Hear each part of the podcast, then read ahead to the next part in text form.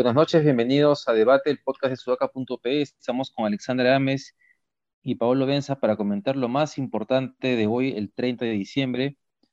Em, y queremos comenzar con un tema que hemos estado mencionando los días previos, y es que finalmente el gobierno logró un acuerdo con las comunidades del corredor minero de Chumbivilcas eh, para levantar este bloqueo de la carretera que se ha mantenido durante semanas y que llevó, de hecho, a que la minera Las Bambas suspendiera sus operaciones. Lo que se ha informado es que hay un acta que consta de 10 acuerdos entre las comunidades, la PCM y la empresa minera. Los tres actores están ahí, donde, digamos, para mencionar un par de cosas, el MTC se compromete a mantener el estado de la vía eh, y hay un compromiso de involucrar a las comunidades del corredor eh, vial en el, mantenimiento de las vías vecinales y caminos de herradura. Este, a ver, ¿qué otras cosas más? Hablan de temas ambientales, eh, hablan del mantenimiento en el tramo de la vía que corresponde a las comunidades del corredor vial, en fin, eh, son varios detalles que seguramente se van a conocer con mayor amplitud en los próximos horas o días, pero eh, ese es un logro importante para Mirta Vázquez. Eh, y seguramente va a ser más difícil que si Pedro Castillo estaba considerando sacarla del gabinete y cambiarla por otro primer ministro, este, va a ser mucho más difícil ahora que eso suceda. Este, oxígeno le va a dar, no solamente internamente, sino creo que además le da un oxígeno también eh, externo en general en la política, sobre todo porque ella metió el gobierno en la crisis de esta que cuando anunció la suspensión o la no prórroga de actividades mineras en Ayacucho, si no me equivoco, sobre todo en eh, lo que tiene que ver con la minera de, las mineras del grupo Hochschild, y de pronto ella aparece ahora como solucionando uno de los conflictos sociales más grandes que ha habido en los últimos años en el país, porque, digamos, este, no es reciente, ¿no? Esta historia es, es mucho más larga. Ahora, aquí la pregunta es, ¿en qué medida va a poder el gobierno cumplir con los 10 compromisos del acuerdo. ¿En qué medida esta suspensión del bloqueo de la carretera, que aparentemente es hasta el 10 de enero, efectivamente se va a sostener, eh, considerando que el Estado, en general, con cualquier gobierno, si por algo se ha caracterizado, ha sido por no cumplir con los acuerdos sociales que se han firmado, no solamente con proyectos mineros, sino también, por ejemplo, en Cuatro Cuencas, un tema petrolero, o, descontaminación por otro tipo de, actividades. ¿Cómo ven ustedes este, este acuerdo anunciado por el gobierno, la minera y las comunidades de chumbivilcas? Ahí, ahí, yo primero los voy a emplazar. Yo les dije que no era necesario sacar a la gente con, con policías y militares. Esto tenía que llegar a buen puerto. Y, era, y era evidente que iba a llegar a buen puerto. Yo creo que los, los, los, buenos, los buenos oficios en resolución de conflictos de la PCM ya son innegables. Como decía antes, han resuelto entre 9 y 10 conflictos antes de este conflicto que era mayúsculo, que todos los años ocurre y que cada vez es más difícil resolver en distintos puntos del corredor minero, que es el de las Bambas. Y parece que por lo menos para fin de año le han puesto paños fríos hasta el 18 de enero. No significa que la empresa vaya a reiniciar operaciones, pero si es que ya en estos días se ve que las comunidades entienden, eh, digamos, que, que no tiene sentido seguir durmiendo en la carretera durante tanto tiempo y que lo que les han ofrecido es lo que van a conseguir, yo creo que ya podríamos estar hablando de un reinicio de producción para los primera, la primera quincena o la segunda quincena de enero, y eso es muy, muy bueno. Y como tú dices, David, le quita piso a Castillo, que sí ha estado buscando Premier, le quita piso a Castillo para sacar a Mirta Vázquez, felizmente. No se olviden de ese nombre, Javier La Rosa. Javier La Rosa y es experto en resolución de conflictos de la oficina eh, de la presidencia del Consejo de Ministros. Hoy es. De gestión de prevención de conflictos. Sí, así es. Escuela de Gobierno y Políticas Públicas de la PUC y ahora está de asesor del despacho de la presidencia del Consejo de Ministros. ¿no? Él es uno de los que, según mis fuentes, al menos en el, en el despacho, es uno de los capos y los que se encarga además de, de todo lo que concierne a resolución de conflictos y trabaja con Mirta ya hace un montón de tiempo. ¿no? no tengo claro, perdóneme ahí, sí, no tengo claro si es que viene desde Grufides con ella, lo voy a averiguar ahorita mientras conversamos, pero va, va un poco por ahí. Ahora, ojo con lo que haga las bambas, ¿ya? porque nosotros sacamos una crónica con dos fuentes de distintos lados, una del MINEM y una del FUDICH, que nos confirmaban que las bambas había llegado a un acuerdo, que las, que las comunidades habían aceptado regañadientes previamente de alquiler de tractos, camionetas y mantenimiento de vías, y que luego en una asamblea comunal la empresa se echa para atrás. Evidentemente este acuerdo no se plasmó en un documento hasta después, y las Bambas luego dice que no, que no se a ese acuerdo, pero hay suficiente eh, evidencia e información como para, como para determinar que sí fue así. Ahora, si es que las Bambas eh, se echa para atrás en alguna de las cosas que el gobierno ha acordado con las comunidades o las Bambas boicotea de alguna manera esto, eh, no entendería uno por qué eh, ahora, en ese momento se entendió que era un tema más político, pero no entendería por qué. Y dos, sería un poco como echarle gasolina a un fuego, ¿no? Un fuego que, ya se, está apagando, pero puede revivir en cualquier momento. ¿Tú cómo lo ves, Ale? Sí, o sea, yo no quisiera repetir lo que ustedes han dicho, pero creo que es importante también, o sea, sin duda es un gol de Mirta Vázquez y esto como dijo David y como ya habíamos estado comentando días anteriores, es un tema que eh, hace que se quede más, que se posicione mejor Mirta Vázquez, ¿no? Es un, es un gol que la aleja de la etiqueta criminera, además, ¿no? Eh, pero paños fríos, que ya, viene, ya viene mi, mi, mi videocolumna de la semana, que, pero paños fríos porque también sería bueno conocer la postura de eh, la empresa, ¿no? ver qué, qué, qué, está diciendo la empresa alrededor de este levantamiento, del bloqueo, y ver cuándo la empresa está dispuesta a operar, porque lo que he estado viendo en redes sociales, claro, en redes sociales se puede escuchar cualquier cosa, leer cualquier cosa, pero lo que están diciendo en redes sociales algunos es que para la empresa todavía no están dadas las condiciones para volver a operar. Entonces, sería bueno eh, tomar en cuenta eso. Sí, es importante porque probablemente la empresa no sienta que es suficiente para comenzar a operar de nuevo, sobre todo si es que pues en 15 días más este, eh, se vuelve a paralizar la carretera o en un mes.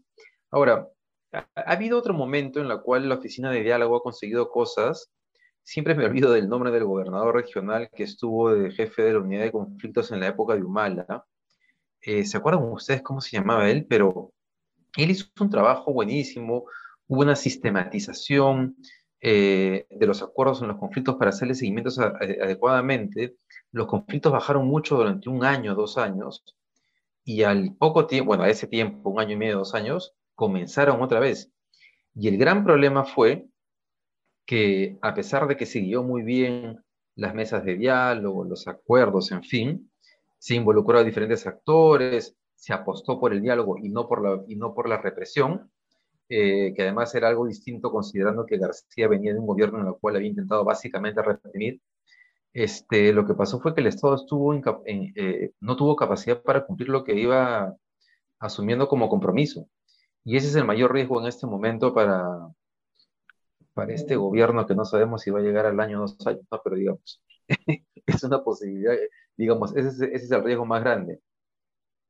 Ahora, igual hay, hay, que, hay, que, hay que pensar que el acuerdo, los acuerdos a los que se ha llegado todavía no son acuerdos ni definitivos ni nada por el estilo, y por eso probablemente digan que no hay condiciones para volver a operar. Pero es un, es un paso, ¿no? Después de, estos nudos no se desanudan después de un solo tirón, ¿no? Oye, Pablo, pero estoy viendo que hay 10 acuerdos firmados, ¿sabes? estoy viendo el documento en este momento, no sé qué están diciendo en redes, pero sí hay un acuerdo firmado. O sea, está firmado por las tres partes. Claro, pero no, Dale, dale. No, pero las tres partes, o sea, tres partes se refiere a sociedad civil, gobierno e, y empresa. Sí, comunidades, eh, empresa y Estado, sí, gobierno. Ah, ya, eso es importante, porque eso hasta hace una hora, por ejemplo, yo no estuve buscando información y no lo conocía, ¿no? O sea, lo importante es que, es que la minera pueda empezar a operar, porque esa era la principal preocupación de, de la paralización, ¿no? Y, y, este tema igual, o sea, tampoco generemos tantas expectativas con este levantamiento, porque como tú has dicho, David, se, o sea, este es un problema de, de años, de décadas, que, que, la propia empresa ha heredado al momento de comprar la mina, ¿no? Entonces, eh, a tener cuidado con eso, creo que es un gol, pero no necesariamente que el partido se ha ganado en o sea, no podemos concluir que, que, ya no van a haber más conflictos en la zona, ¿no? Sí, ojo que es un tema importante que lo ha heredado y que lo ha creado con la compra de la mina, ¿no? Porque ahí viene el problema con este tema el de... Mineroducto, claro. El mineroducto, Efectivamente, ¿no? que lo ha este, eh, impulsado, o sea, eh, o sea, lo ha afianzado, ¿no? Así es. Así es. David, te pusiste en mute, creo. Perdón. Ya que hay una bullaza por acá, perdón. Este, pasemos al siguiente tema, que es uno de los temas favoritos de Pablo Benza, los morados, el partido morado. Eh, hoy día ha habido, ¿cuál es el nombre correcto, Pablo? Elecciones Elección internas. interna, sí, así es. donde hubo dos candidatos que eran Luis Durant y Naresca eh, Kulki. Naresca Culpi, que fue candidata al Congreso.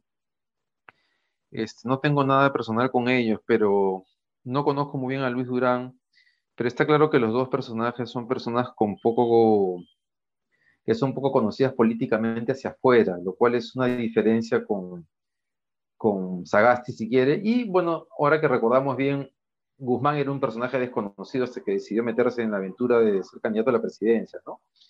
Este, no conozco a los dos, a Luis Durán muy poco, está claro que Luis Durán era mejor candidato.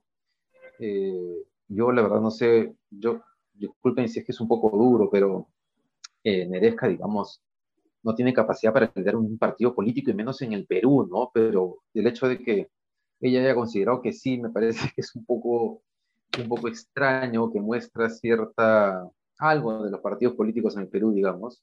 Eh, en este caso el Partido Morado, pero pasa en muchos, no solamente en este. Pero creo que Pablo conoce mucho más a Luis Durán. Pablo, ¿qué, qué cosa nos puedes contar de él? Sí, conozco un poco la interna porque hemos cronicado un poco la interna morada. Yo estoy convencido que los morados van a volver al poder en algún momento. Entonces está bueno, está bueno seguirlos desde ya porque en algún momento llegarán y ya las fuentes estarán ahí disponibles, ¿no? Pero yo creo que eh, lo que, a ver, lo que se dice a la interna es que Naresca no, no realmente no pensaba ganar la interna, sino que lo que quería era ganar visibilidad en medios a través de la interna para postular, por ejemplo, a la alcaldía de Magdalena en las próximas municipales, ¿no? Que es algo que ocurre mucho en los partidos. Eh, y al final fue apadrinada por Flor Pablo, que era la que sí realmente quería tener el control del partido. No se animó a postular probablemente porque a la hora de la votación con delegados ya no tenía los suficientes delegados de su lado, entonces sabía que no, no lo iba a poder ganar. Y por el lado de Lucho Durán, Lucho Durán es un tributarista conocido porque es profesor de la Católica donde yo, donde yo estudié. Eh, y es una persona que estuvo desde la fundación del Partido Morado casi siempre a la sombra de otras figuras. Él es huancaíno y si lo ves no es Daniel Olivares, pues Daniel Olivares es un blanquito barranquino y él es exactamente lo contrario. Por eso a- ahora acusan que como él estuvo desde la fundación, es el- la continuidad del guzmanismo en el, en el Partido Morado, yo te diría que es exactamente lo contrario. Y ahí ves cómo, y voy a decir una cosa que probablemente va a caer súper mal, ¿ya? pero ahí te das cuenta cómo el, pante, el, el pantone de la gente que apoya la lista de Energía Cool, que están Susan Paredes, Daniel Olivares, etcétera, eh, versus el, el- que apoya a Lucho Durán y te das cuenta que es un giro de 180 grados en la dirección del partido. Probablemente gire más hacia, hacia delegados regionales, ¿no? Y, y etcétera. Veamos. El Partido Morado Olivares y Flor Pablo a- apoyaron la lista de Neresca. y Susel también. Y Ah, etcétera, etcétera. Bueno, Rodolfo Pérez, etcétera, ¿no? Este, Ale, perdóname, Pablo, pero ¿y fue un apoyo o, o- o- o- era, o era que estaban en contra de Luis Durán? Ah, no, no, no, fue un apoyo, fue un apoyo público. Susel Paredes, hay un video hace poco que lo, lo tengo ahí en el No, yo sé, pero porque lo, pero más porque está en convencimiento porque consideraban que era el mal menor, entre comillas, digamos. ¿A Naresca? ¿A Naresca? Sí. Sí, yo creo que sentían que no iban a tener cabida dentro del partido con la otra lista, ¿no? Yo creo que hay, hay una corriente fuerte dentro del partido de reconocer errores de la derrota electoral catastrófica de, este año y, y decirse los unos a los otros, oye, no tiene sentido que todos nuestros candidatos sean invitados como los congresistas o, o, no sé, pues, blancos. Dale, Ale. Sí, pues no, nada chiquito para no darle tanto rollo, tanto tiempo a, a uno de los 20 partidos que existen, ¿no? Eh, creo que hay una ventaja y una desventaja con poner a, a- a alguien que no sea tan conocido. De hecho, yo no sabía su nombre hasta el día de hoy para grabar el podcast. ¿no? Eh, Entonces, creo que la, la- la ventaja, eh, empecemos por la desventaja. La desventaja es que en un país caudillista, eh, eso no suele gustar mucho, ¿no? Los peruanos buscan caudillos, lamentablemente, pero el Partido Morado nace con el discurso, la narrativa de no caudillos, eh, promovamos ciudadanos, ¿no? A favor de la promesa republicana, etcétera. Entonces, eso nos lleva a la ventaja de que al no ser alguien conocido dentro del Partido Morado, que es un partido que, que genera mucha antipatía, ¿no? Por más eh, eh, personas íntegras que existan ahí, como militantes, profesionales, etcétera, lo cierto es que es un partido que genera mucha antipatía eh, y sobre todo en sus líderes, ¿no? Entonces, Sagasti, que a mí me parece una persona con un gran liderazgo, con grandes cualidades de integridad pública, ¿no? Y compromiso por el país, también tiene anticuerpos, ¿no? Entonces, eh, poner a alguien nuevo le da la oportunidad al Partido Morado de renovarse en su totalidad con, con esa visión que puede tener la gente de afuera hacia el partido. Ojalá, ojalá, ojalá les vaya medianamente bien en la municipal, ¿no? Ah, en vez de López Aliaga, yo, creo que cualquier cosa que presente el Partido Morado va a estar mejor. Claro, yo, yo, mira, por ese punto es importante porque muchas veces el apasionamiento y la polarización en el Perú nos impide eh, ser objetivos. Y si algo requiere el Perú es partidos fuertes a la izquierda, a la derecha y al centro.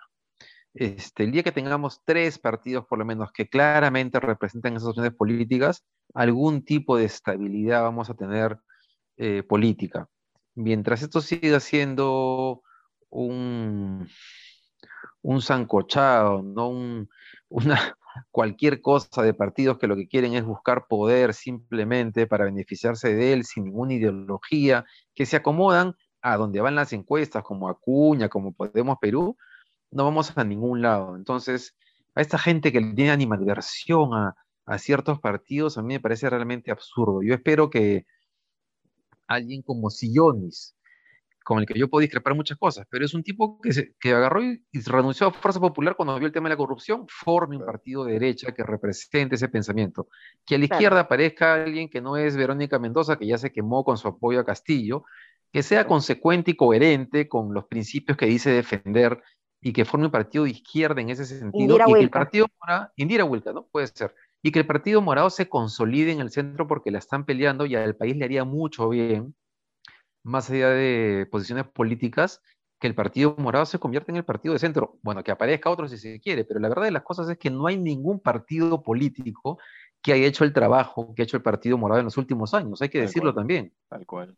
Sí, es verdad. Y un tema, un tema en la práctica también que, eh, que puede representar la figura de este nuevo líder es que, por ejemplo, en el caso de Somos Perú, somos Perú eh, pasó de ser eh, un partido liderado, valga la redundancia, por líderes o por caudillos, ¿no? Fernando Andrade, antes Alberto Andrade, a una Patricia Lee, digamos que em, ella misma eh, le decía a sus militantes, yo no voy a postular a nada, yo estoy aquí para hacer crecer el partido. Y a partir de su liderazgo, bueno, malo, íntegro, no, con buena o no selección de militantes, eso es discutible, logró meter bancadas en el Congreso, ¿no? Es importante ese ejemplo que has puesto, Ale, porque uno no suele mencionar mucho a Somos Perú. Y mira, es un partido que lleva, ¿cuánto tiempo lleva en el mapa político peruano? gana alcaldías, gana alcaldías todo el tiempo, ¿no? Todo el tiempo. o sea, a, Somos Perú, el día que la chunte con un candidato presidencial eh, potente, puede terminar despegando, ¿no? Alexandra, pues, postúlate. Alexandra, me vamos, ahí te lanzamos desde el podcast de debate. No, no, ya tuve mi, mi, aventura política y hasta ahí llegué. Muy interesante todo, muy bonito, pero, pero me quedo como locutora de podcast. Oye, oye, una, noticia, hablando de aventuras políticas, una noticia que les va a encantar. Martín Hidalgo del Comercio publica. Rafael López Aliada, líder de Renovación Popular, eh, ha, presentado hoy la convergencia democrática de Renovación Popular, evidentemente, junto a las agrupaciones Perú Patria Segura de, de Renzo Reguiardo y Perú Nación de Francisco Díez Canseco, ¿no? En su conferencia de prensa han hablado básicamente sobre el gobierno comunista, no sé por qué, es el tipo que tiene aspiraciones municipales. Este, ha llamado a que las fuerzas en el Congreso se pongan los pantalones y detengan este gobierno. y después ha hecho algunas de sus propuestas, ¿no? Este, como posible alcalde de Lima, acá está, acá está, serenazgo integrado, cámaras integradas y la línea 3 del metro de Lima. La línea 3 ya está, ya está, o sea, no es una idea nueva, ¿no? Y lo de serenazgo integrado y cámaras integradas tampoco, entonces, en fin. Pero bueno, allá se conformó una alianza, una alianza partidaria para las próximas. Además, además, Francisco Díaz Canseco, pues es. ¿Qué hace metió Francisco Díaz Canseco ahí? Diablo, bueno, en fin, es el, es, es el tipo de partido de personajes políticos que requerimos que desaparezcan del escenario, o sea, del, del mapa político, ¿no? O sea, Rafael López Laca sería un presidente nuevo, sería más corrupto que lo que estamos viendo de Pedro Castillo. Es un tipo, además, es sin, sin, sin escrúpulos, sin ideas. Es una mazamorra, ¿no? Este, Rafael López Aliaga. Pero en fin, hablando de ese tipo de personajes oscuros que se creen defensores de la ética, de los principios, queremos hablar de un videíto de Patricia Chirinos. Patricia Chirinos ha lanzado un videíto en el cual, perdón por la huya, señores, en el cual este, está como, como replicando un programa de cocina que tuvo en algún momento, para hablar del precio de los alimentos, de cómo han subido y de la necesidad de tumbarse este gobierno corrupto, incapaz de controlar los precios. Y la verdad es que a mí Patricia Chirinos me ha, comenzado a parecer que es la, como la máxima exponente de nuestra política en el sentido de la precariedad, el cinismo, los intereses personales y les doy el pase por la bulla. Sí, oye, acá, eso es peligroso, David. Yo creo que tienes que revisar ahí tu, tu casa porque cada vez que hablas de Patricia Chirinos, de Rafael López Aliaga, este, empieza a taladrar a alguien como para que te vayas. Lo haré. Este, pero bueno, eh, bueno, no sé si la, si la gente hizo el, el, video, ¿no? Pero claro, es, es, es, un video que, bueno, Paolo no, no ya va a dar su opinión sobre eso, pero, pero en mi caso me parece bien hecho en el sentido de que cumple su objetivo, ¿no? O sea, cómo a través de la cotidianidad de, de, de, de cocinar, digamos, y de, y de mostrarte tu cocina, digamos, te está hablando de política, te está diciendo lo que está haciendo, de alguna manera está rindiendo cuentas porque está diciendo que ha presentado una comisión investigadora, ¿no? Y, y, pero genera eh, estas malas prácticas de la política porque no se está informando adecuadamente sobre las, la, las causas del, del, alza de precios, se está usando esta situación para atacar a un presidente y reforzar todas esta, estas brechas que hemos empezado a tener entre peruanos después de las elecciones, ¿no? Bueno, que al menos cocinó una receta de pollo, pollo, arroz con pollo era, ¿no? Escabeche. Escabeche, una receta un poco más verosímil que la que hizo Keiko Fujimori en campaña. ¿Se acuerdan que no se llave el pollo? Una desgracia. Lo pero un campaña. detalle, un detalle, Paolo. Ella habla preocupada de la subida del gas, pero la, su cocina es eléctrica. Eso nomás. ¿En serio? es un detalle sí, importantísimo. Sí, sí, sí, sí, sí. Una ama de casa se fija en esas cosas, pues, este, muchachos. Claro, claro. Muchachitos del ayer. Bueno, nada más que decir, creo, ¿no? Le coméntanos que te has vacunado ya con la tercera dosis, ¿no? Muchas, sí, estoy feliz. Tengo que contarles. A ver, mientras hemos estado grabando este podcast, mira, rapidísimo, he entrado al inicio de que hemos empezado el podcast, eh, o bueno, minutos antes, ¿no? Y al como ustedes saben, como los oyentes saben, yo me he vacunado con las dos dosis eh, en los ensayos clínicos de Sinopharm. Entonces no figuro en el padrón como si hubiera tenido dos dosis, figuro como si no me hubiese vacunado. Y expliqué al inicio, la gente en la puerta pues no, no, no está suficientemente capacitada, pero sí está muy comprometida, digamos, con ayudar, y dudaron, no sabían qué hacer, dijeron que iban a subir mi caso al MINSA, al inicio no me querían vacunar. Yo dije, ya olvídense de lo que les he dicho, vengo por mi primera dosis. Y dijeron, creo que ya no se puede, no sé qué, no, es mi derecho, vengo por la primera dosis. Pero finalmente ya adentro, pues hablando con un médico, explicando la situación, dijeron, no te preocupes, vamos a cambiar eh, eh, tu primera dosis, tu hoja de primera dosis a tercera dosis. Entonces cambiaron mi hoja y ya estoy vacunada, mientras hemos estado grabando me han dado el, el tercer pinchazo, me dolió un poquito, pero hay que aguantar. Pero lo importante para, si es que nos están oyendo, al, eh, personas de los ensayos clínicos de Sinopharm que están preocupados porque no suben todavía su información al padrón, vayan a vacunarse, vayan con su carnet de Sinofar, expliquen esto, ténganle paciencia a las personas en la puerta que eh, están ahí con las mejores intenciones, pero no necesariamente están capacitados para todas estas particularidades de casos que pueden existir, ¿no? Entonces, es cuestión de pedir que se explique, se vea esto con un médico para que eh, pues, pues, se pueda asegurar que tienen la tercera dosis. Entonces, ya me dieron mi carnet de la tercera dosis, lo cual, mucha la verdad que, que hermoso, estoy contenta. Bien, bien. Ahora no te va a dar la, la, la, bautizada como Cepa Pituca. Un grupo empresarial han bautizado la Omicron como Cepa Pituca. ¿Por qué? No sé, porque lo que me decían es que hubo tres matrimonios de, las alta, de la alta dirigencia de este grupo empresarial y a todo el mundo le dio Omicron. Parece que, que realmente no es, realmente es bien leve, parece. O sea que nadie, sí, nadie se va Ahora no, sé si, ahora, ahora, no sé si les ha pasado, pero la cantidad de gente contagiada alrededor cada día es impresionante. Sí, sí, sí. Es mucho menos letal, pero todo el mundo se está contagiando. ¿no? Es, es, es, brutal. En fin. Bueno, vamos a cerrar con eso el 30. Mañana, último día del año, vamos a hacer podcast a pedido de Juan Carlos Tafur. un balance, un balance del 2021 y lo que creemos que nos espera el 2022. Un abrazo, hasta mañana. Hasta mañana. Nos vemos. chao. chao.